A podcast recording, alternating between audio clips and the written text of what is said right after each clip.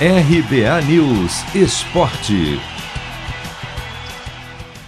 Desfalques pesam e São Paulo apenas empata em casa com o Racing no jogo de ida das oitavas de final da Libertadores. O time não teve Miranda, Rigoni e Luciano machucados e Daniel Alves, que está com a seleção brasileira olímpica.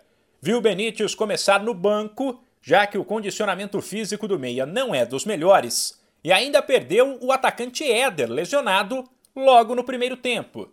Vitor Bueno entrou no lugar dele e, minutos depois, aproveitou o vacilo da defesa do Racing para marcar.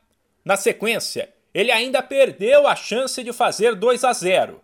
Como quem não faz toma, ainda no primeiro tempo, Copete, num chute de fora, marcou para os argentinos e decretou o placar final de 1 a 1, que permite ao Racing jogar pelo 0 a 0 semana que vem na volta e obriga o São Paulo a marcar pelo menos um gol fora de casa.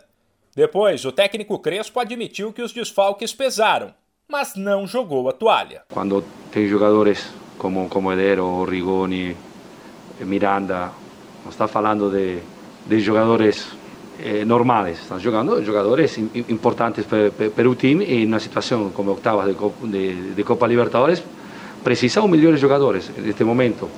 Teremos desfalques importantes, mas acredito que, que temos a possibilidade, 90 minutos eh, em Buenos Aires, que a gente pode, pode conseguir o resultado que, que todos esperamos. Um dos pontos que chamaram a atenção foi a decisão de Crespo de deixar no banco, mesmo em um jogo tenso, nomes experientes como Rojas, Pablo e Reinaldo, que até outro dia era titular absoluto, e foi substituído por Wellington. O técnico foi questionado sobre se a ideia de dar espaço aos garotos era, por exemplo, aumentar a intensidade do São Paulo. E respondeu assim: Nós precisamos de intensidade para jogar futebol, mas, mas acredito que, que Pablo demonstrou como Rojas, como, como Reinaldo.